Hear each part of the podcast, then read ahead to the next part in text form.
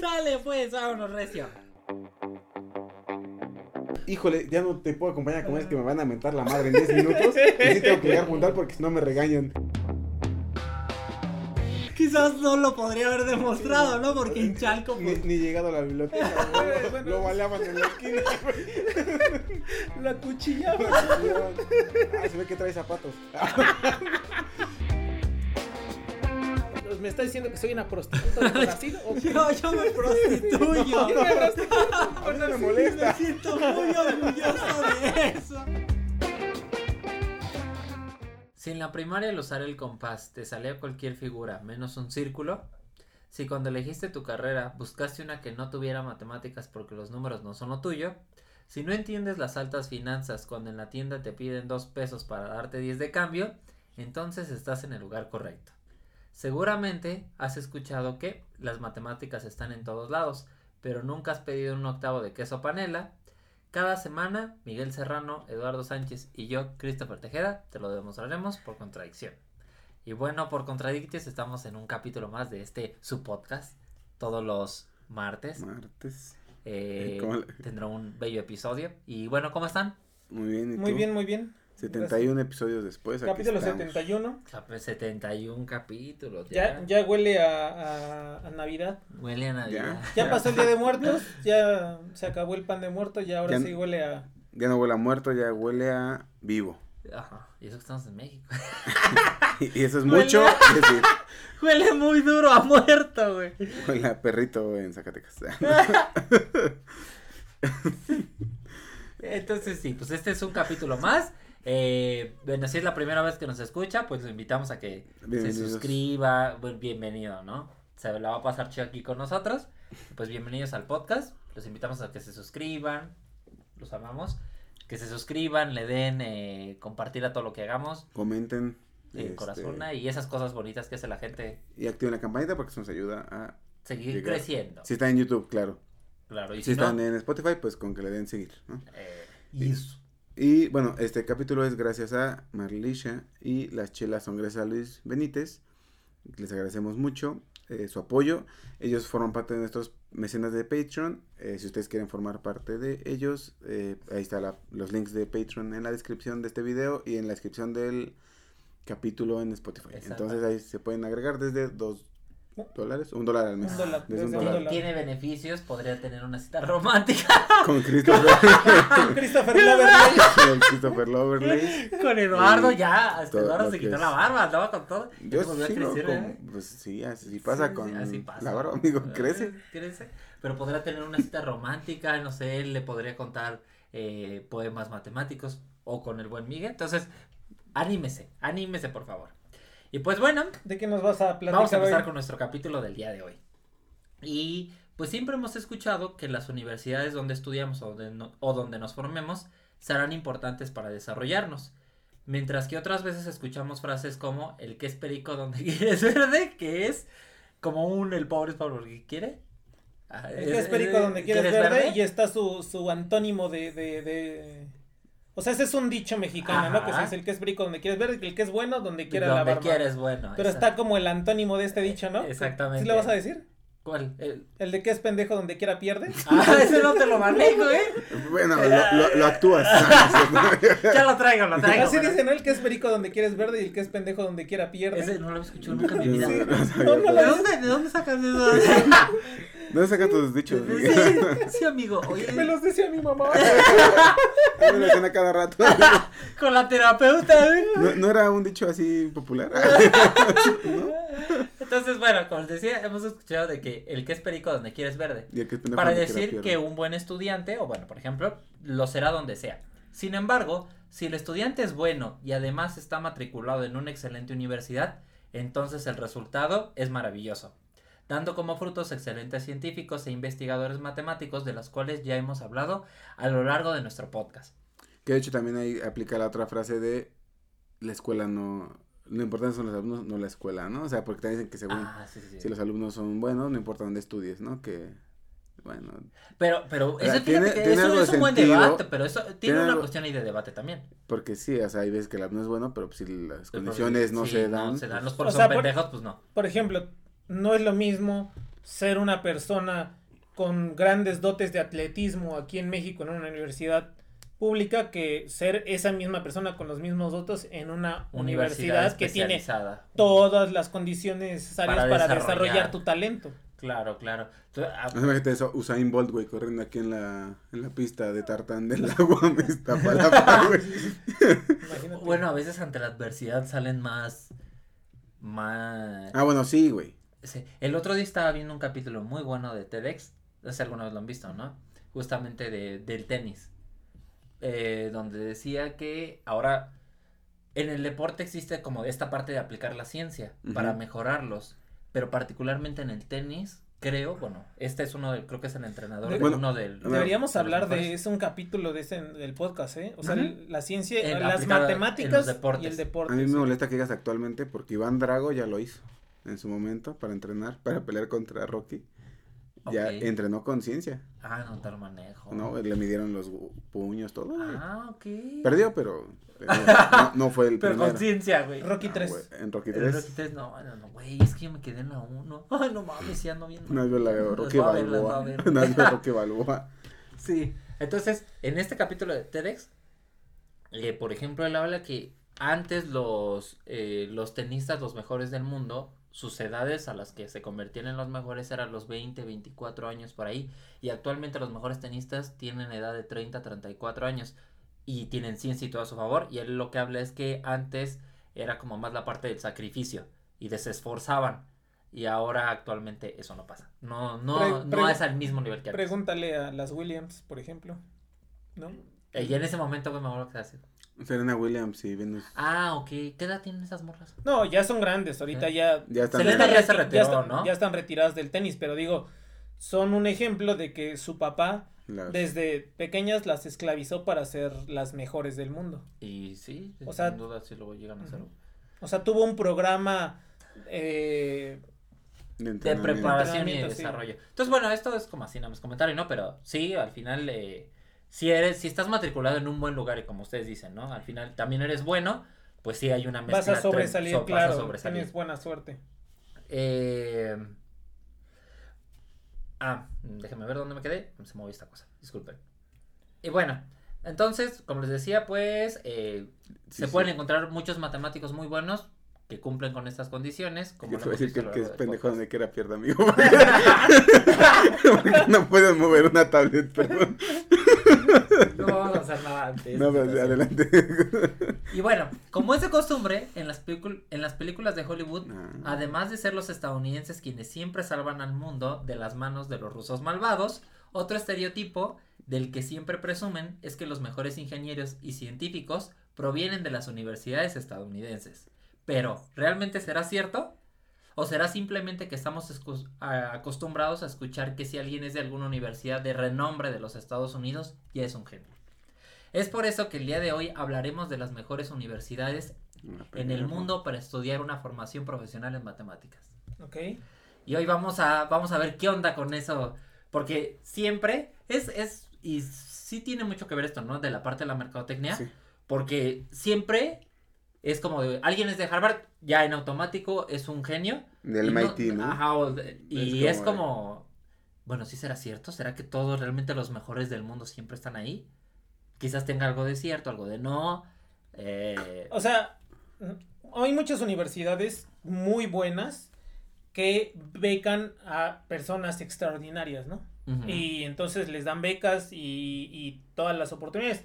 Hay gente que no es tan extraordinaria, pero tiene el superpoder de tener papás ricos. Entonces pueden traer al. MIT. Y ¿no? también Exacto. hay excelentes profesionistas, bueno, investigadores, eh, todo esto, Que que, no... no- estudian en esas universidades y tienen medallas Fields y otras cosas. Claro, ¿no? claro, sí. Solo sí. que no, sus universidades no tienen este peso también, que al final es un peso cinematográfico, ¿no? Que les dan las, las películas gringas de Sí, que han apoyado esa parte de, como a, decías, a creerlo, ¿no? aparte de ser lo que saben del mundo, dicen, ah, es que es un científico del MIT, ¿no? Ya, es de- de Harvard. Entonces, hoy vamos a hablar de eso. Entonces, usted prepárese para escuchar su universidad en este ranking porque seguro no está. Va a ser una lista de 55 mil universidades. y en el lugar 10.430. Ok. Bueno.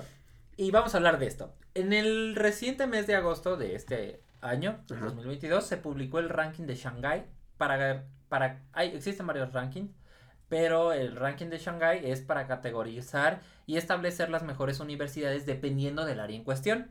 Ya que, es univer- ya que una, una universidad podría ser la mejor en economía, mientras que pueda ser pésima en química, por citar un ejemplo.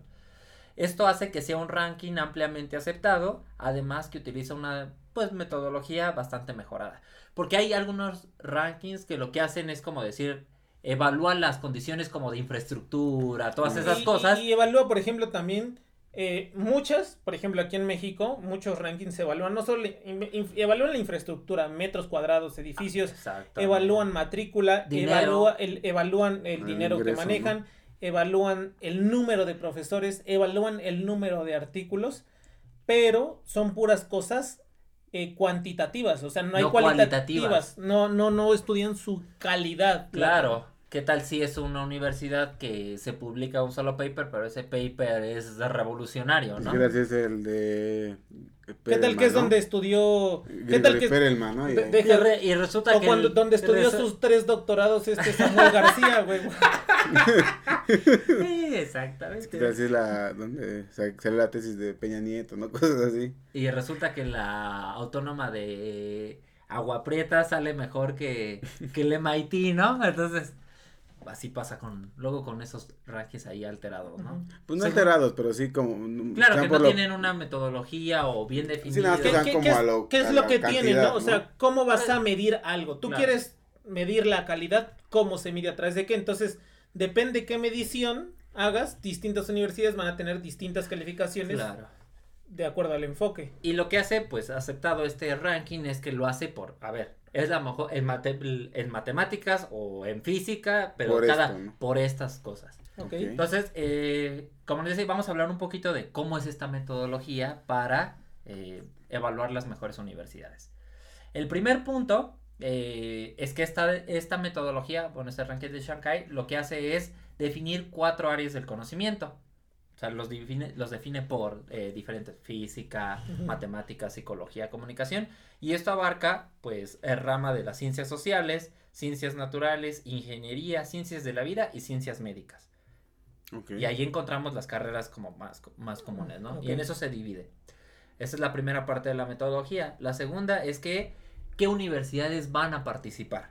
O sea, ya tienen definida la metodología. Bueno, ya tienen definido cómo, Sí, cómo van a. cómo se va a dividir, ¿no? O sea, O sea, no, cu- no, ¿cuáles no. van a ser las áreas? No a- van a medir a Harvard de Puebla, por ejemplo, ¿no? La Harvard de Sí, México. sí, ¿Sabes, ¿sabes de qué me acordé? Que hace tiempo estaba viendo que salió una universidad gringa que iba a hacer una. Pues iba a extenderse aquí a México. Y toda la gente, como que, ay, no, se va a venir una universidad gringa. Sí, pero era de las peores de allá, solo que. Solo que se iba a colocar aquí también.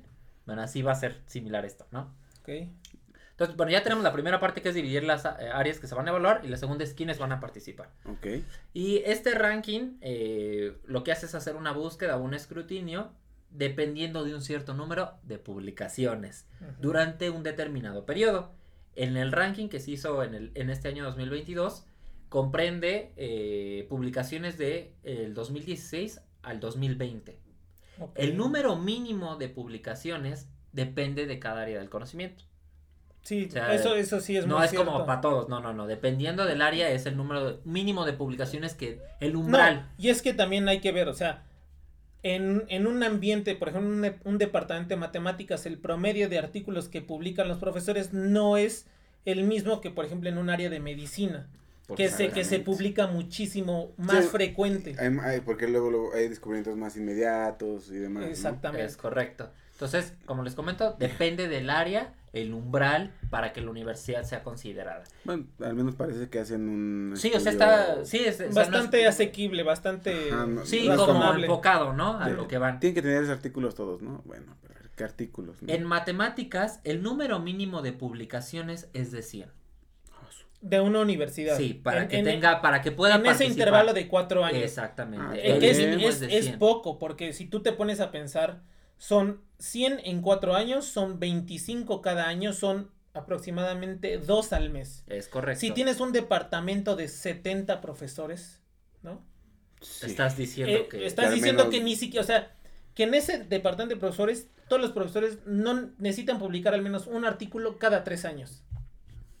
O sea, Claro. para claro. que no, no, no, no son así estándares ultra Ah, elevados. sí, ¿no? de que digas solo van a entrar las cinco mejores. Ah, o sí, sea, sí, sí. lo que hace es categorizarlas y contemplar, como tú, no va a contemplar el autónomo del agrícola oriental, ¿no? No, no, no, no, no va a contemplar el universidad. autónomo del agrícola oriental. es que aquí en México, no sé si en su país pase, sería bueno que lo escribieran en los comentarios, que pues también la educación es un buen negocio. Y ya en cualquier esquina, en cualquier departamento abren una universidad, ¿no? Entonces, eh, usted Harvard de Puebla. Harvard de Puebla. Harvard de Puebla. Entonces, bueno, como les decía, el número de publicaciones. sí existe una que tan Harvard de México de Portoreas, sí, sí. creo. ¿En serio? Y Harvard, de. Puebla también, güey. O sea, lo Ay, digo no porque sí mamón, existen, güey. ¿no? Sí. Yo pensaba que estaban cotorreando. No, güey. Así, sí güey, es existe. Joto. Pero no, no, pero no es coto. Es, es broma, pero si quieres no es broma, güey. Ok, entonces, bueno, sí dije, ah, su bicho madre. Ok, está, está, está complicado, pero bueno. Entonces, les decía, el umbral es de, de 100 De 100. artículos.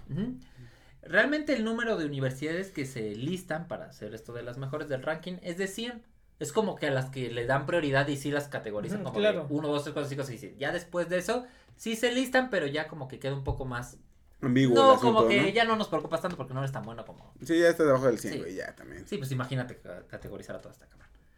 Bueno, los puntos, esos son los primeros dos puntos. Ya tenemos entonces las áreas definidas. Y, las, ¿Quiénes van a participar? y los números de artículos, ¿no? Ahora viene cómo también hay que darle peso a las publicaciones, qué tipo de publicación es.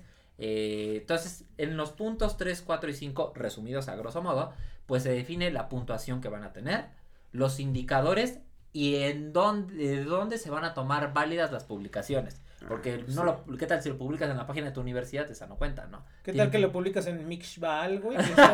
En Math Exchange. Entonces, eh, no, no, es una muy buena página. No, pero pa- digo, no, no, no, no, para nada, para nada, para absolutamente nada quiero, quiero dejarlo, no quiero que aquí se rompa, No quiero aquí se rompa el, El- el comentario. No, no, no, el, el, el podcast, ¿no? Digo, Lalo publicó en Mixbal, güey, no, ¿no? no salió, pero No salió, no eh, salió. íbamos a publicar. en Ahí van a publicar en Mixbal, güey. Ok. ¿Qué es la revista de divulgación de la UAM? We love you, Juan. ¿Por qué me das un beso así, Chris? Ah. No está bien, eso, eso no estuvo bien, Cris. No, güey. Entonces, bueno. Puntuar, como les decía, en esos puntos 3, 4 y 5, pues básicamente es definir los indicadores, hacer la puntuación y de dónde se van a tomar Sí, los lo- artículos los válidos, artículos, ¿no? Y este tipo de cosas. En el Hive Archive, ¿no? Que suben todos ahí. Ahora, artic- Hive, ajá. sin, eh, artículos sin, sin, este, sin arbitraje, Sin ¿no? arbitraje, exacto. ¿Mm? Hay, hay como cierto arbitraje, o sea, sí están sujetos a arbitraje, pero tú los puedes subir aunque después ya los, los bajes, ¿no? Sí ha pasado. Ok, entonces, y puntuar estas eh, publicaciones y todo eso depende de cinco indicadores. Ok. eh, que básicamente analizan la importancia, como les decía, la importancia de los papers, colaboraciones internacionales y también, bueno, se analizan premios recibidos por cada uno de los miembros eh, de las publicaciones, etcétera. Entonces, o premios que han recibido miembros de esa universidad en esa área. Entonces, pues es un ranking que hasta cierto punto, como ustedes decían, ¿no? Sí está bastante Pues, eh, enfocado. Eh, también se definen claramente los eh, indicadores de evaluación y como les decía, pues de dónde se van a obtener. En otra parte también son considerados los premios, eh, so- son considerados los premios que reciben, como les acabo de decir, por hacer papers o investigaciones matemáticas. Y si quiere conocer un poquito más de esto, pues los invitamos a que vayan al capítulo que desarrolló el buen Eduardo, que es el capítulo 64, donde habla de la medalla Fields. ¿cuál, cuál dice? Donde habla de la, la medalla Fields y otras precias matemáticas. Este ranking, por ejemplo, contempla las personas que reciben el premio de la medalla Fields, obviamente, y el premio Abel. El Que pre- son dos de los más prestigiosos Para matemáticos. para ¿no? matemáticos, Entonces, claro, contempla esos ranking y los toma. o sea, por ejemplo, si una universidad tiene un, eh, no tuvo los 100 artículos, pero de los pocos que publicaron se ganaron el Abel o el Eso les da- seguro los consideran la universidad por aunque supuesto. no tenga los 100 artículos, Sí, ¿no? entonces tiene, bueno, que claro, si te ganas la medalla Fields como que es como que Bueno. altamente probable que Tu universidad cumple con los artículos. Ajá, ¿no? dicen, esta persona viene de ahí, eh, entonces es colabora, colaborador. ¿Vale? Entonces ya que tenemos esto, y por último es en la parte 6, que se le asignan diferentes pesos a, los, a cada cosa, ¿no? Y listo. Eso es básicamente en lo que consiste la metodología. Ya que hemos explicado un poquito de cómo va esta clasificación, ahora sí. Nada más vamos a hacer rápidamente cuáles son las siete mejores universidades. del- siete. el top 7 para estudiar Dice matemáticas que top 7 de, ¿A no nivel sé, mundial? a nivel de mundial. no sé cuántas, pero son 7. Dice. Eh, tenía muchas, muchas. Ah, bueno, ya me, Bueno, me clarificó el no sé cuántas a muchas. güey. no, gracias, güey, no. Buen pa- Pues como 500, 600. Ah, no, ya, estás inventando. Estás No, inventando. recuerdo. No, ya, no. A ver, no, hasta donde yo, yo llegué, sí eran como 300 algo así. No mames. Quedan como 500, 600. O sea, no nada más Bueno, así, como eh, que ves. es que vio la barrita y iba como a la mitad, güey. O sea, obviamente está extrapolando, pinche Lalo, güey. No mames. Sí, güey, obvio. Y aquí son 300. Exacto, güey. Son como 1000. no mames. Pero sí eran muchas, sí eran muchas. Yo recuerdo Pareces que- matemático, güey, para extrapolar, güey. Sí, güey, tú pensabas que No, no, pero les recuerdan que les dije que este ranking al final, o sea, las primeras Sí, más evaluadas son las agarra 100, 100. güey. Después de eso dice, pues esta como que sí está chida, pero, Después de- son pero muchas. está como que entre 100 y 150. Sí. Entonces Sí. ya no las Sí, evalúa sí, bien. muchas son así, sí, es cierto. Eso es lo que hace el ranking. Sí, que es lo que muchas veces pasa cuando publican, ¿no? De, eh, que dicen, no, la UAM quedó, porque han salido, ¿no? La UAM, eh, en el, tal los lugares, pero en el rango de 100 a 150, ¿no? Ajá. Es decir, No, aquí las del 1 al 100 va. sí son las que son Que top, las tops. Ya las demás, pues ya, ahí como que, ah, pues No están ganas. mal porque están en el ranking, pero no están del todo bien, porque... eh. Y vamos con la séptima universidad. Vamos. Ah, vamos de atrás de-. Sí, claro, no vamos a empezar con la mejor, ¿no? ¿Qué no. A ver, déjame Con adivinar. la peor. Solo hay europeas y, amer- y norteamericanas. Güey, no. Hay una ¿Hay brasileña, güey. No, pero que. No, o sea, digo, seguro hay una de África, güey, una de en No, no, Tailandia. No, en güey. Tailandia, güey, no seas mamón. Pero en tu top 7, ¿no? Pues no es mi top 7, güey, pero eh, va, antes de que No, güey, no, no, me perdí, güey. No, no sé qué o está sea, de que digo que quizás sí, güey, va a estar en África, a lo mejor la universidad, güey, no mames. No, no, o sea, lo que yo digo es que en tu top 7 solo hay universidades europeas. Son las del mundo, pero aquí No, a ver, mejor plantea, mejor, no mames, mejor plantea la pregunta. A ver, usted que nos está escuchando, ¿cree? Esa es, esa es una buena pregunta. Vamos a dejarlo hasta el final. ¿Tú qué crees, güey? Bueno, es que las vas a ir descubriendo. Yo creo ¿tú que solo crees? hay puras europeas y un par americanas. Tú. Sí, de Estados Unidos. Sí, y si decimos nombres, yo creo que vamos a destapar al menos las cuatro o cinco que están ahí seguramente, güey. Ok, vale. Seguro. O sea, seguramente. yo podría poner, o sea, me imagino que tal vez haya alguna de Japón, pero no creo que esté en el top 7. Ok, ok. Entonces, si usted, a ver, es ahí en los comentarios ponga No, y- como y- cuál, y yo cuál no cree creo, usted. y yo no creo que ya más de ahí ya no hay más. Sí. No creo, por ejemplo, el Limpa, que yo creo que es la mejor escuela De para estudiar de matemáticas América Latina, latina. no creo que esté en el top 7. Ok. Eh, Sí, va- vamos a verlo. Y Que- chance sí rascando el 7. O el No 6. creo, no creo. En el mejor de Ahora también casos, algo aquí es importante. Estas son de universidades, no como institutos especializa- especializados. Claro, porque el el- INPA, el INPA es un instituto, es correcto, especializado. es correcto. Por ejemplo, aquí no se O sea contempla, no, o sea aquí no se contempla el el INPA ni tampoco la Sociedad Matemática, o bueno, el, ¿cómo se El llama? este? El El CIMBESTAF, que son el IMAT. centros especializados el CIMAT. matemáticas. No, no se contempla, sino universidades. Ah. Entonces, ¿crees, Bueno, pero no creo- quitando eso, Pero no creo que quizás esté, no por esté ejemplo, o, o, la, o las mejores facultades de matemáticas, la de la UNAM y la de La Sao UAM. Paulo, ¿no? Ah, ahí vamos a ver, vamos a La ver, la pero, pero sus apuestas son No, buenas. sí, de- sí, buena. ¿Quién da No, más? sí, ya sé que es buena. ¿Quién da más? ¿Quién da menos? Pues yo digo que sí, como dice Miguel, van a ser así como... O sea, ¿me estás diciendo que eres malinchista, güey? No, güey, soy realista. soy ¿Me realista. estás diciendo que México no está en este top? Pues me Mira, gustaría que yo- yo estuviera, pero la veo difícil. O sea, pienso que ahorita en, en Estados Unidos yo tengo así como un top de cuatro universidades Ajá. que son súper buenas en matemáticas. Súper, súper buenas. Top- Incluso, top, pues está cuatro. esto, si usted no lo conoce, el cosa Ivy League. Ivy League, no recuerdo, que es un top de las universidades, es una como de, son siete universidades estadounidenses que son las así, punch. Bueno, pero te digo, de matemáticas yo creo que esas cuatro. Y de esas Cuatro. no creo que las cuatro estén en el top 7. A ver, vamos a ver, vamos a ver. Vamos a ver si Mira, la tiene. número Vamos siete. con la número 7, o sea, la peor, no, no esté viendo, ¿eh? No, no estoy viendo. Es como, es, los exámenes, güey. Está así, picadito, no vea perro, no vea perro, ¿ok? Eh. Entonces, esta universidad, la número 7, fue fundada en el año de 1885 en el estado de California, Estados Unidos. El Caltech. ¿no? Así es, es una universidad privada, Pues tú estás, que estás privada, ¿no? Ajá. Y la pública es... es Las casi públicas privada. son privadas. Casi, casi Ajá, privada. Sí. Entonces, esta universidad está en California y es una, univer- una, universi- una universidad privada y es de bastante prestigio. Pero no, no para ser la primera en matemáticas. Como ya les dije, es la número 7. Es correcto, hablamos de la Universidad de Stanford. ¿Ok? Aunque no está situada como la mejor universidad en matemáticas, pero sí ocupa un buen lugar en física. O sea, el tercero. o sea, pe- pero me estás diciendo, o sea, fíjate, ya nuestros estándares están por los cielos. ya- Claro. Ya, perdieron todo el piso. Dice, dice Chris. Aunque no es una de las mejores de matemáticas, no es la mejor matemática. Pero, güey, es la séptima mejor del mundo, güey. Séptima mejor, no. Pero no. No, no es la- ya, ya no estudiaré ahí. O sea, si me meto a estudiar, no. Pero Es sí. Stanford es, es, es una muy, es muy ultra bonita, buena. muy bonita Porque además no solo es, o sea, como universidad general, en otros tipos de rankings a nivel mundial, Siempre también salen de las es mejores. güey. top. Es correcto. O sea, les siete. digo, en matemáticas está en el lugar 7. Pero, por ejemplo, en física Es el 3, dijiste, es ¿no? el número 3. Es una universidad bastante buena y lo cual es bastante meritorio. En esta universidad se encuentran matriculados 16.914 alumnos. Actualmente, bueno, eso fue en el En, 2017. en toda, en toda la En universidad. toda la universidad. ok, Ah, ok. Yo me Hay quedé de matemáticas, que son 16.900. un chingo. No, no, no. Hay, hay 16.914 alumnos, de los cuales 24% son estudiantes internacionales.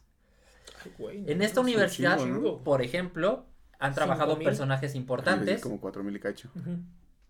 ¿De qué? De, uni- de alumnos internacionales. ¿Cuántos, cuántos alumnos, cuántos alumnos tiene la UAM? Iztapalapa matriculados. Tenía como 24 mil No, no, aquí la UAM Iztapalapa, ¿No? alumnos, No, matriculados. como 5 mil alumnos. ¿En serio? ¿Sí? Ah, entonces. este, De pues los sí, cuales, bastante. este, 25% son foráneos. sí, sí, sí. No, no, no, no, de no, no, güey. No. Más, ¿verdad? Son como Más un- del 50% son foráneos, güey. no lo dudo, no lo dudo. Bueno, pero o sea, catalogan foráneos que no son del Distrito Federal. Ni del Estado. No, del Estado, sí. Sí, ya o sea, es considerado la foráneo, ¿no? mayor parte de, lo- de la de su población es del Estado de México. Y de varias, ¿eh? También de Escapo, creo que andan por el mismo rango. No lo dudo. Sí, son bastantes. Bastantes. Sí, es, es una universidad bastante grande. Y algunos personajes importantes de las matemáticas que han estado relacionados en la Universidad de Stanford. Pues eh, aquí trabajo, por ejemplo, Mariam Mirzahani, que ya hablamos de ella. La primera que mujer fue la primera mujer, ya actualmente hay otra. La primera, por eso la primera pero ella fue la primera en ganar la medalla Fields, que es el premio a las mate- el premio matemático más importante, ¿no? Por sus desarrollos. Y igual, si no conocen esa historia, váyanse a la verga.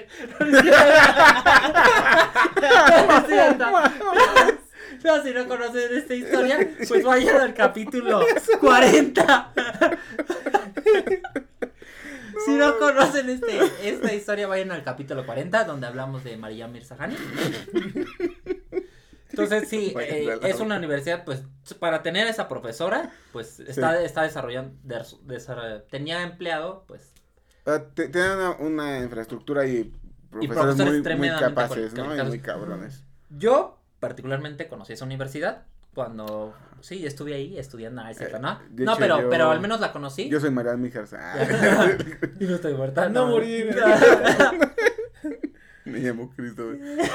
Continúa. Entonces, eh, yo, yo fui a esta, uni- esta universidad Está En algún momento, bueno, me dieron una beca de la universidad, pero fue de un de aquí de la UAM, me dieron una beca para ir a, a un evento de emprendimiento a Estados Unidos, ¿no? Fue un, fueron tres semanas y nos llevaron a diferentes lugares, entre ellos nos llevaron a la Universidad de Stanford. Y la verdad es que sí está muy bonita, la infraestructura es tremendamente buena. Y cuando entras, yo recuerdo que entré, ah, tienes ves que han salido chismoso, ¿no? Y me metí al departamento de física y la neta es que esa madre es un museo. O sea, entras y no, aquí está el, el peda- la, eh, la rueda esférica más homogénea de todo el mundo, ¿no? Que tienen una turbina que usaron en la NASA. Y de pronto un profesor sale, un profesor eh, rumano y, ah, ¿do you study here? Y entonces nos empezó a preguntar. Sí, tiene muchas personas de muchos lugares del mundo. Tiene muchos desarrollos tecnológicos. Y esta parte de lo que decíamos de los estudiantes extranjeros, la vez que fui, eh, tú vas por el pasillo y todo el tiempo estás escuchando a gente hablando en diferentes idiomas. Yo estuve dos horas y en, esos, en esas dos horas pues había gente hablando italiano, inglés, güey, unos hablando de idiomas, no sé si era chino o era japonés, Pero sí está, hay muchísimo extranjero. Español, la verdad. Eh, hostia, tío, claro. Ah, pero pero Sí, decía sí, español latinoamericano. Sí, es que hay, hay demasiada gente, hay de muchos lugares. Entonces, sí, pues, como Cinco también, mil- también como personas. decía Miguel, ¿no? Son universidades que dan muchas becas para muchos talentos y personas de otros lugares del Bueno, y mundo son- vienen aquí. Bueno, la, la gente que no paga, que no es tan talentosa, pues paga una matrícula muy, muy cara. Sí.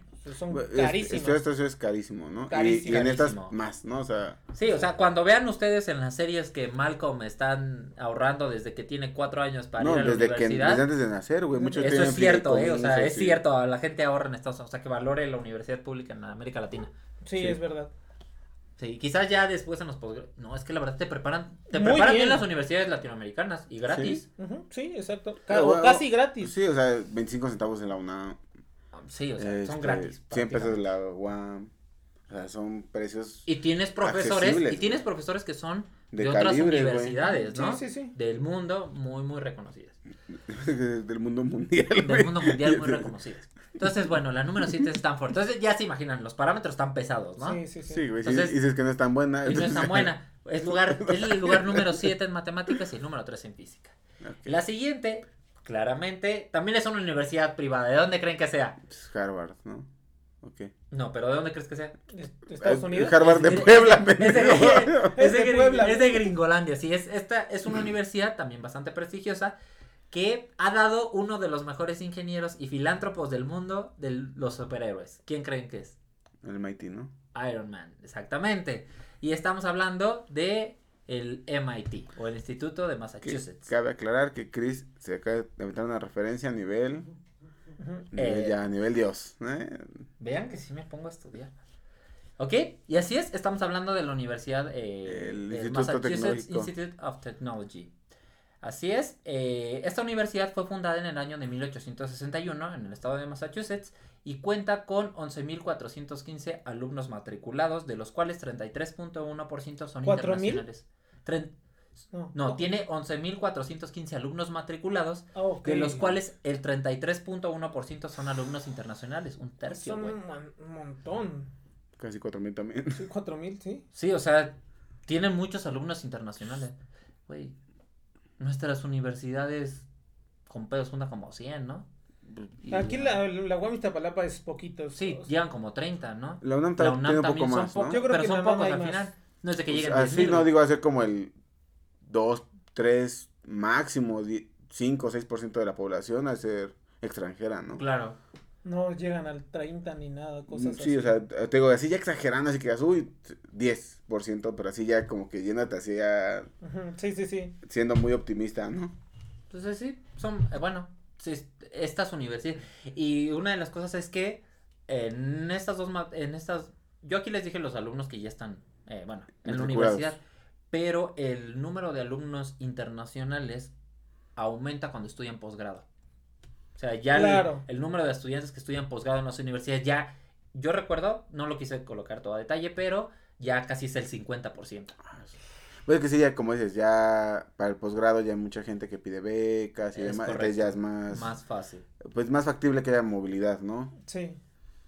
Y aunque esta universidad no es la mejor en matemáticas, pero sí, es, sí lo es en física. Es la universidad número uno en física del mundo. No, y Ah, además creo que a nivel mundial es la segunda o tercera mejor universidad del mundo en general. Claro, sí, El claro. MIT. El MIT, sí. Y sí, estas universidades estadounidenses en el, en el ranking están en, son las mejores en las ciencias exactas. No, no digo que en las demás también, va, pero, pero, o sea, sí ves como que es la mejor en física. Están en el top en matemáticas, química, física. Sí. Ciencias de la computación, esas cosas, ingeniería. Entonces sí, no es la mejor en matemáticas, pero sí es la mejor en física. Pues sí que sí es como un pre- precedente, ¿no? De que los ingenieros del MIT son los mejores, ¿no? Pues quizás no estaba tan mal Iron Man, ¿verdad? Mm, No, salvo al Bueno, mundo. digo, na- nada más para fun fact, ¿no? fun fact, aquí en la UAM tenemos un profesor que fue profesor en el MIT, Mm, Luis Verde. Star. O sea, no es Stark. profesor. No es Stark. No es Stark, pero es pero- Star. Luis Verde Stark es el, es el bisabuelo de, de- de Tony Stark, sí, es verdad. De hecho, se va en su Mark, Mark 0. Su mark menos. Menos 10. Y ahora vamos por la universidad número 5. ok. Eh, la 5 y la 4 particularmente son mis favoritas.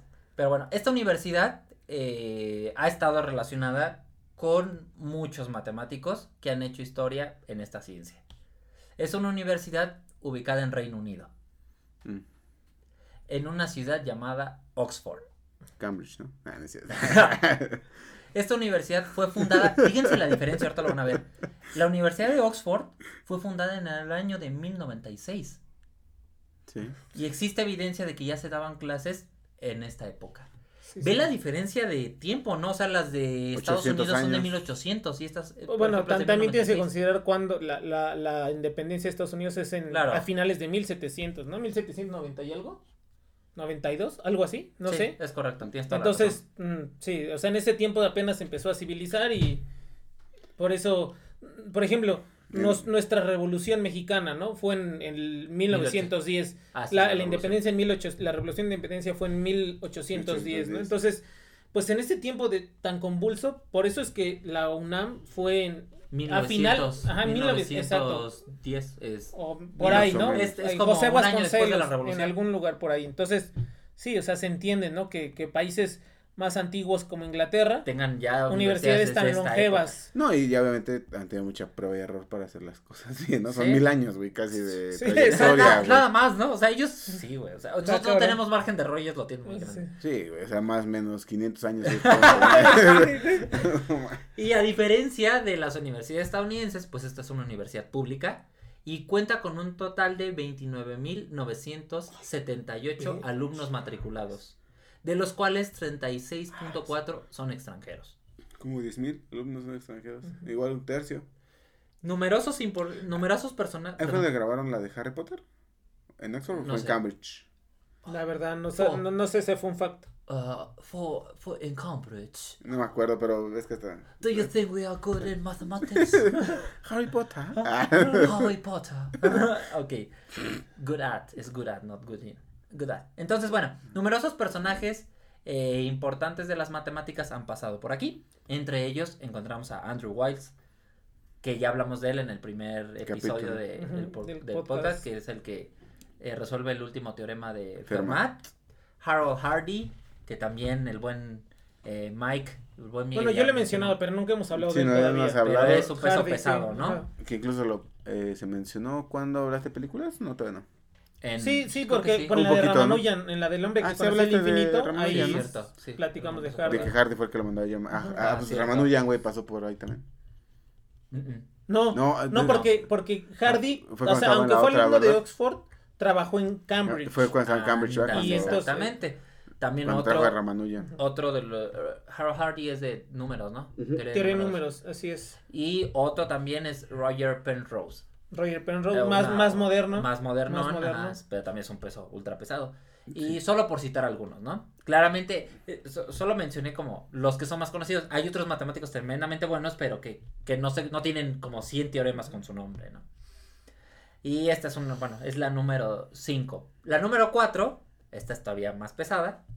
Y sin lugar a dudas, la historia de las matemáticas no estaría completa sin esta universidad. Y todos los pe- personajes que han pasado por y todos los personajes que han pasado por aquí. Es una universidad reconocida mundialmente y está ubicada también en Reino Unido. Y fue fundada en el año de 1318 en la ciudad de Cambridge. En esta universidad, claro, estamos hablando de la Universidad De Newton, güey. O sea, de Cambridge. O sea, pero digo, Ahí tienen los. hay Newton fue a dar clase, hay Claro. Newton tomó Obvio que, clases. claro, güey. De exactamente. hecho, ahí tienen los principios, ¿no? De Newton en la Ajá, sí, sí, sí, sí, sí. Tienen la primera Biblia de Gutenberg, güey, ahí. De- de- O Sí, sea, o sea, una estás hablando de- sí, sí. Ah, Ahí fue donde este. Sí, es en la película de El hombre co- como decía el infinito, ¿no? Que le dicen que alguna vez sus escritos podrán estar ahí. ¿no? Ah, Así Algo es. Y, y Ah, no, ahora- que, lo ve y dice, nadie tiene, lo- na- nadie tiene tanto el honor de estar eh, junto a estos escritos, ¿no? Y que actualmente sus cuadernos de Ramanujan están junto a los de Newton, Newton, en- así es. ahí exhibidos. Ay, perrillo. Pero sí, esta es la universidad, es la número 4 y es la Universidad de Cambridge. güey. Ir a ver las, los principios ahí así. ¿Me deja verlo, jefe? Sí, ojearlo, sí, ¿no? No, pero imagínate verla ahí, güey, su O sea, aunque sea que de lo veas de lejitos, güey. de aquí a, así, Sí, o sea, tipo Mona Lisa, güey. tipo Mona Lisa. o sea, La gente lo ve y Y la avientas Sí, así una lata de, de tomates. y, ya- sopa, y te pegas en la y te pegas en la pared. Y bueno, esta universidad de Cambridge Politizando. eh, están matriculados 19.875 Sí. alumnos, de los cuales 36.9% son No alumnos extranjeros. Igual un tercio de la población. Más de un tercio de la Sí, población. bueno, está sí. Como cabrón, seis mil y cacho, ¿no? Es Casi correcto. 7,000 alumnos. Sí, siete mil, yo, más de siete mil yo creo. Y en esta universidad, que es la Universidad de Cambridge, pues como les decía, la historia de las matemáticas no estaría, Sí, no, güey. inc- estaría incompleta sin esta universidad y aquí van a surgir nombres que son aún más conocidos. Algunos matemáticos formados aquí o que trabajaron en esta universidad son, por ejemplo, Paul Dirac, Alan Turing, también Andrew Wiles estuvo aquí. Brooke Taylor, el de las series de Taylor, Isaac Newton, Robert. Ricord. Robert Ricord es el que crea el signo igual. En las Ah, matemáticas, ok. en Ah, el de los- el del símbolo igual. El de los que Las eran las paralelas. paralelas, Las- ¿no? No, nada existía más. nada más idéntico igual. que dos líneas paralelas. Eh, George Green, el del teorema de Green. Ramanujan, como ustedes mencionaron. Stephen Hawking y el mismísimo Sí. Maxwell, el de las ecuaciones. Y Bueno, hay otros. claro. Bueno, otro, Newton. por ejemplo, Newton. Hay, no, no estoy muy seguro si sea el único matemático que ha ganado el premio Newton. Nobel de Literatura, pero también estudió y fue profesor en Cambridge. Bertrand Russell. El de. De- de ahí él también escribió con Whitehead uno de principio a matemáticas, se llamaba sus... Sí. Sí, es que, bueno, estos son como de los más Sí, güey, conocidos. no, es que hay tiene- todos, güey. Bueno, claro, creo que todos, todos han claro, pasado por ahí, sí. ¿no? Los... Sí, bueno, y como tú dices, Isaac Newton, ¿no? Taylor. Son nombres muy pesados, Maxwell, son... Sí, Entonces, gente sí, la Universidad de Cambridge, entonces si usted quiere ir, eh, Si, si tú dices que la de Stanford no fue la que fuiste, parecía un Ajá. museo, yo creo que esta debe ser. Cambridge Ha de ser impresionante. es Sí, un mausoleo ahí. Incluso, O me, sea, me da la impresión la- que es más común que mexicanos vayan a estudiar. A Inglaterra, a- no, a mí me da la impresión lo contrario, güey, que sea más fácil que vayan a estudiar a las universidades estadounidenses que vayan a estudiar a las universidades inglesas, güey. bueno, porque... O sea, es más común ver en México. Porque, Yo solo porque conocí una persona que fue a estudiar a Oxford. Porque la beca, pues la profesora está de la UAM, este, porque la beca del CONACYT, güey, te alcanza más cuando vas a Estados Unidos que cuando vas a gastar en euros, güey. Sí, una de las razones es esa, ¿eh? Pues la libran da dos varos más, ¿no? Dos varos. Actualmente ya andan dos Bueno, pesitos más. actual, hoy, en Bueno, este sí, año, pero sí. antes, güey, a 25 pesos la libra. No, pues sí está cabrón. Sí, güey, ya eran cinco varitos, güey. Tu camión. El metro, güey. tu metro, güey. Sí, güey. Tu subway. Entonces, pues bueno, ya tenemos la Universidad de Cambridge. Estas pues, Este, son ¿Y esta está en, la, en el cuarto lugar? en el cuarto lugar. No mames, entonces ¿qué es el primer lugar, güey? Sí, güey, sí. Eh, el instituto donde estudió Bruce Banner. Bruce Banner, ¿dónde estudió? No me acuerdo. En Cambridge, Caltech, creo. Ah, en el Caltech, ¿qué científico del Caltech? Pues esa es la universidad número 4. si ustedes quieren tener esta, estuvo en Cambridge, ¿no? pueden tener esta educación de manera virtual. En algún momento vamos a hablar de Deja, eso. deja virtual, o sea, yo una de las cosas que iba a decir es que parece, bueno, estamos hablando de las siete mejores universidades de matemáticas en el mundo, pero en realidad no es tan inalcanzable como se escucha, ¿no? No, O sea, hay un montón de apoyos, mm, ya no nacionales, ya no digas de instituciones nacionales, sino De las mismas, propias ¿no? universidades que tienen programas para gente que vive como nosotros en el tercer mundo, ¿no? Y justo tiene, o sea, uno tiene, entre otras cosas, aparte de, de ser un buen estudiante, claro, entre otras cosas, uno tiene que ser experto en, en burocracia, porque muchas veces al- adquieres esas becas y tienes esas oportunidades porque eres un Recibir- tenaz, tenaz de Sí, estar ahí haciendo papeleo. sí, claro. Que, que, que dices, traigo 20 copias aunque me pedías una porque seguro me vas a pedir otras 10, ¿no? O sea, ya te la sabes, ¿no? Y le falta una y tiene que ir rápido a y sacar la dices, no, mira, ya traigo aquí 10, ¿cuál quieres? Sí, o sea, mucho, no son tan inalcanzables. O sea, no es que nunca vamos a tener la oportunidad. Yo creo que si hay gente que tiene mm, el deseo muy fuerte de estudiar en alguna de estas, ma- de un- alguna de estas universidades, seguro tiene una oportunidad, una puerta abierta. Claro. Ya no es así como inalcanzable. En algún momento hablaremos de... Y también al Sí, final de se puede acceder a educación en cierta forma de estas universidades. Claro, de a manera través de, virtual. de manera virtual. Si ustedes, en algún momento vamos a hacer un capítulo de eso. Pero el MIT, por ejemplo, tiene cursos de, de variable compleja, de cálculo, Sí, para bueno, que cualquiera los pueda tomar. También la Universidad de Oxford. Y también esto se incrementó muchísimo durante la pandemia, que empezaron sí. a subir contenido. Entonces, usted puede decir, Eh, sí, claro, también me formé en la Universidad de Oxford. Tengo estudio en Solo que no tienes el Una vez, papelito, ¿no? una vez conocí a un mamador que, que me di- estaba bulleando a gente en internet y dice, es que yo estudié en la universidad, no sé qué mal, tenía como 10 diplomas. Ya bu- revisé en, en letras pequeñas, no, todos los cursos eran de Coursera, güey. así que, de, así que chiste. Uy, así que chiste. pero, él de- pero es que él decía, güey, yo estudié ahí, es como... Y después, nada, güey. Entonces, no sean así, amigos. Bueno, eh, Vamos en el. en la Tercer, número ya va- 4, ya- vamos por la ter- vamos a empezar al top top 3. Ya, los tres, ya. Aquí va a sonar un poco irónico, pero bueno. La siguiente universidad también está en Europa. Esta es una universidad ¿Cuál europea falta? y también es una universidad King's pública. Yo creo que es alemana. Y aquí seguramente es una universidad O de que no muchos no conocemos. O la de Incluso no van a conocer ustedes. A.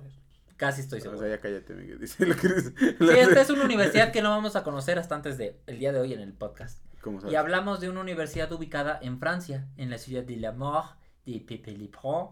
Entonces, entonces, esta universidad es de reciente creación y fue fundada en el año 2018. Estamos hablando de que no es una Pues- universidad vieja. Mm, Sí, no. Y es la Universidad de Sorbonne. ¿La Sorbonne? Sorbonne no es la Universidad de París. Está eh, la Pero así se llama Sorbonne. Sí. So- ¿Por qué le copió a la Universidad de Sorbona?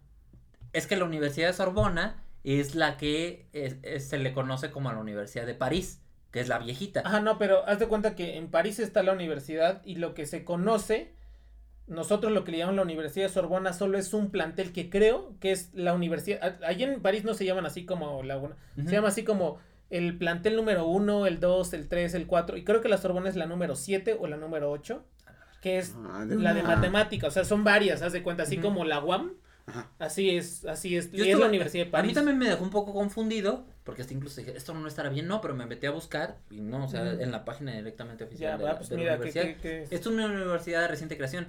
Aquí no creo que sea tanto por los desa ponle que quizás no tanto por los desarrollos, probablemente de tener profesores buenos trabajando, pero además su plan de estudios debe ser muy bueno y otras ver, cualidades. Es el número sí, tres, güey. Seguro tiene. Y el ranking sí no es a, lo o sea, o sea, si está arriba de Oxford, de Cambridge. Claro. Aquí entra, fíjate, una diferencia que va a tener que ver con, yo creo que los números. En esta universidad están matriculados 42 mil 532 ah, alumnos, vergo, ¿no? de los cuales 23.3% son alumnos internacionales. Como 10.000. Sí, es una universidad. Casi 10.000, casi 10.000. También tiene más números, ¿no?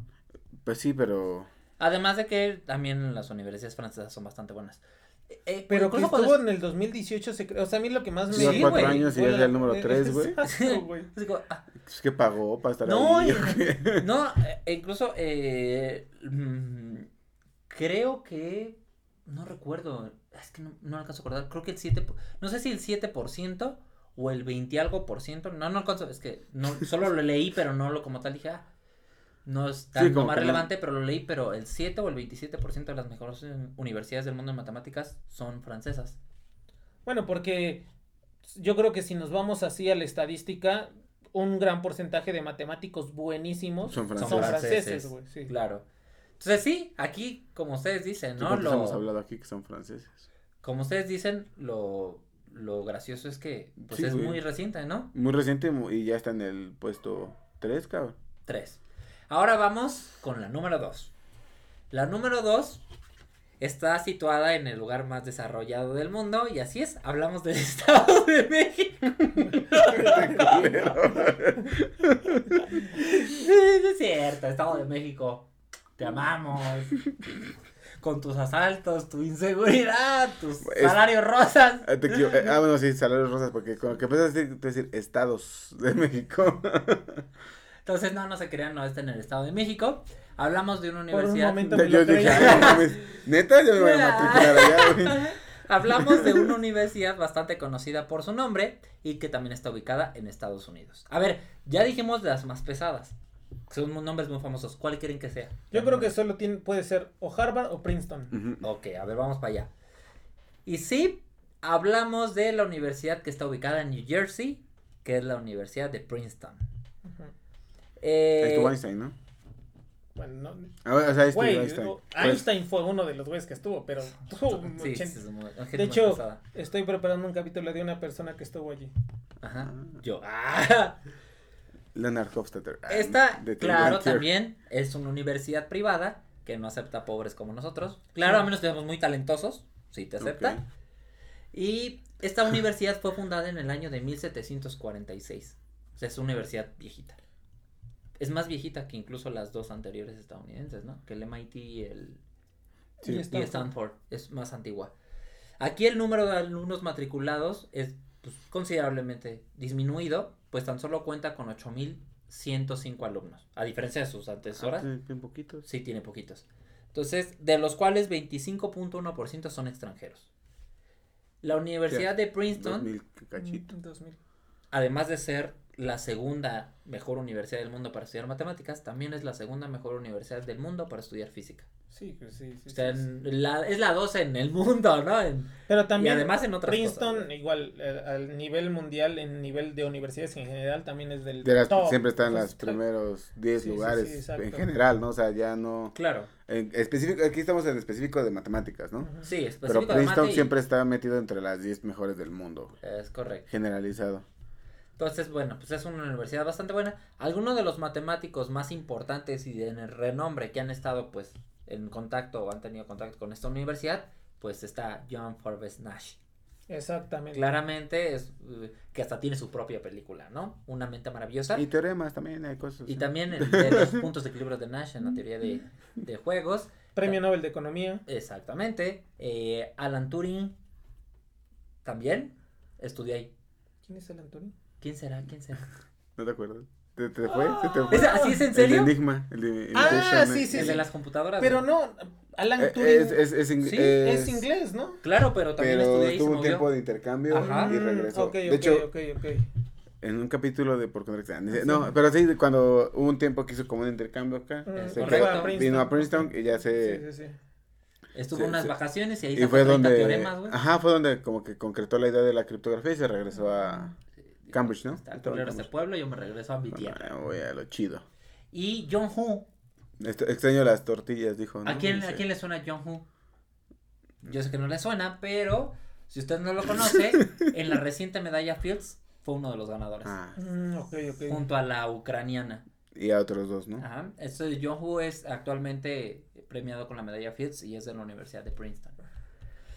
Pues estas ya solo falta la primera universidad. Bueno, del de- mundo de- déjame decirte que el, personaje que me- matemático que mencionaste, que, que bueno, que es el que estoy preparando el capítulo, Es- también es de Princeton. Bueno, no es no de Princeton y no es ni uno de los que mencionaste. Ah, güey. Ya. Ah, O pero sea, falta. ta- o sea, Yo, tampo- yo O puse sea, y, además es un pilar, güey. Es, es, es- una locura en las matemáticas. Ah, ok, ok, se me pasó entonces. Yo sí, quizás fui más superfluo. Pero estos son algunos. De, Sí. pues, son pesadísimos. Sí, güey. pues, a ver, estaba Einstein, güey.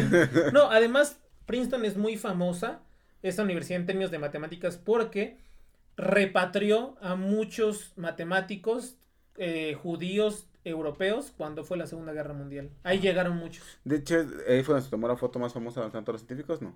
Eh, no, ¿Esa, no- esa no sé. fue? Productor. ¿Va a checarlo? ¿Va a checarlo? Dijo, pero lo checaba. Espere, aguarde usted. No, pues, bueno, co- sigue, contando, es sigue contando tú. Y bueno, pues ya dijimos estas. Ahora vamos por la número uno en el mundo. Intenten adivinar cuál universidad Harvard. es. Yo sé que todos nuestros escuchas están deseosos de escuchar su universidad como la mejor del mundo. Sin embargo, en los países no desarrollados como nosotros, pues no aplicamos para esas competencias. Eh, quizás en un futuro hagamos un, un por contradicción eh, episodio de las mejores universidades, versión Latinoamérica. mancos, inválidos, y ahí entramos nosotros, ¿no? Versión Latinoamérica. Es como Masterchef México, ¿no? O sea, Ah. Universidades México. ah. Universidades Latinoamérica, pues porque no entramos en el ranking. Entonces, eh, la universidad número uno, desafortunadamente no es latinoamericana, ni africana, ni asiática, ¿no? Y esta es una universidad que está ubicada en la tierra donde las personas no se bañan. ¿Dónde hablamos? Francia. Sí. El Estado de México. Pero nos hablamos muy graciosos, ¿verdad? Entonces sí, es en, es en los franceses que eh, Iztapalapa. Estamos en- Porque tampoco en Monterrey. En Monterrey. Ah, es el Güey. En, en Ecatepec hay un, un, este, un puente diseñado por Eiffel, güey. güey. Ah, Ah, no sí, se sí, burlen. claro. Podría ser. Podría ser Ecatepec. Ecatepec. Entonces, sí, esta universidad pues está en Francia, está en París y fue fundada en el año 2020, güey. Ah. Sí, yo también estaba así como de, es que, pero ¿cómo? Sí, esta es, esta es una universidad fundada en el año 2020. Ah, cabrón. ¿Quién? No mames, nunca vi. ¿Qué pedo, güey? Sí, sí, sí, sí, ¿Y qué universidad es? Y eh, bueno, es la Universidad de París Saclay University. Es una universidad pública. Y en esta universidad se encuentran matriculados 40.839 alumnos, de los cuales el 18.9% son alumnos extranjeros. Pero no será, a ver, digo, igual tendremos que seguir investigando. No claro, este es un ranking. No No, será, no, pero no, a lo que yo digo es, ¿no será que se fundaron en esas, en esas fechas, porque en esas fechas se le cambió el nombre o se refundó ser, la universidad, que eran O sea, otras sí, universidades? porque la matrícula claro, es muy grande. o sea, la matrícula es gigantesca, güey. Claro, Pero es no algo que yo también estaba viendo porque Me está suena, diciendo, suena más pesada la Universidad de 2020 París. En medio de la pandemia, güey. Sí, güey. Suena O- o- claro, O, suena tal vez le mandó, a- o sea, todos sus alumnos son los que le mandaron, este, La amistad de. Facebook, güey. Así, solicité amistad en Facebook, matriculado, güey, así. Matrícula. Claro, o sea que estas universidades entraron justamente, como tú dices, pueden ser refundadas, Ajá. pero la realidad es de que seguramente provienen de, al- de universidades francesas, Sí, que ya claro, son ajá. como la Universidad de París, que es tremendamente antigua. Pero sí, esta universidad es de las mejores. eh, O a lo es mejor la mejor le tuvieron que fundar esa porque ya cabían en la de París y ya dijeron, pues hazte otra. Y ya. Aquí hay muy buenos, ya necesitamos otra donde haya más buenos. Y sí, como les decía, eh, pues esas son las mejores universidades. Luego haremos una versión mancos y ahí entraremos nosotros. Solo para mencionar un poco, eh, les digo, este es un ranking. Hay otros que evalúan otras características y sí, las de Stanford y esas salen en primer lugar, etcétera. Pero bueno, estés hablando de específicamente en mate, esas las que salen. Y como les decía, solo por mencionar la- algunas de las universidades de América Latina, la primera universidad latinoamericana que aparece en el ranking es la Universidad de Sao Paulo, con el lugar 45, lo cual sí, Ah, ahorita. es una universidad muy buena. O sea, ya sabemos cuál va a ser el uno de la de tu ranking. de El ranking, sí. Exacto. tristemente, Entonces- tienes toda la razón. Y por su parte, la, un- Surprise. y La por UNAM. su parte, la única universidad mexicana listada es la UNAM Como en y el se encuentra entre el lugar ¿no? 151 a 200. Y ya, pues bueno, las chilenas, eh, argentinas, uruguayas, igual ya no entran en el top 100. La única que entra en el top 100 es la Universidad de Sao Paulo. Sí. eh, que sí es buena. Y pues bueno, este fue nuestro capítulo del día de hoy. Muy Eh, no- va a haber una segunda parte donde hablaremos un poco de oportunidades de estudio y cuánto sale estudiar allá. Y esas cosas. ¿Sale? Y bueno, pues eso fue el capítulo del día de hoy. Esperemos les haya gustado. Y ya Muy sabes dónde irse a estudiar su posgrado y esas cosas. Sí, o sea, no, no, es, no es tan difícil como parece, la verdad. O sea, parece increíble que nunca vamos a llegar a esos lugares, pero... Pero. Quizás nosotros no, güey. O sea, bueno, pero es que no tienes el deseo, ¿no? no, claro. Pero digo, hay gente que sí, hay muchos mexicanos, muchos profesores, ¿no? Claro, que han que estudiado. estado ahí becados y todo. Exacto. Exactamente. Incluso un profesor decía, ¿no? Que él dio, que uno que dio clases en la MIT también decía, pues es lo mismo, o sea, los alumnos están igual de güeyes aquí y Ay, allá, ¿no? pendejo, sí, sí, claro. Sí, o sea, el lupo. La diferencia es que allá, la diferencia es que allá pagan, güey, SEP, aquí no. Allá en Estados Unidos, allá pagan y aquí no. Ahí hay tiroteos. Sí, exactamente, güey, sí. Qué triste. Ni pedo. Pero bueno, ese fue el capítulo. Eh, si llegaron hasta el final, los invitamos a que se suscriban, escuchen y todo eso. Y sean Sus redes sociales. sus redes sociales. A mí me encuentran en todos lados como Migue Más. A mí me encuentran en YouTube como Matt Whammer. Ahí me encuentran en todos lados como Edo Un Humano Más. Al podcast lo encuentran en todos lados como arroba por contradictio. En YouTube como por contradicción podcast. Recuerden comentar, suscribirse, activar la campanita y no ver como imposible estudiar en universidades fuera de México. Los amamos, cuídense mucho. Nos vemos. Si Chris pudo, todos pueden. Cuídense.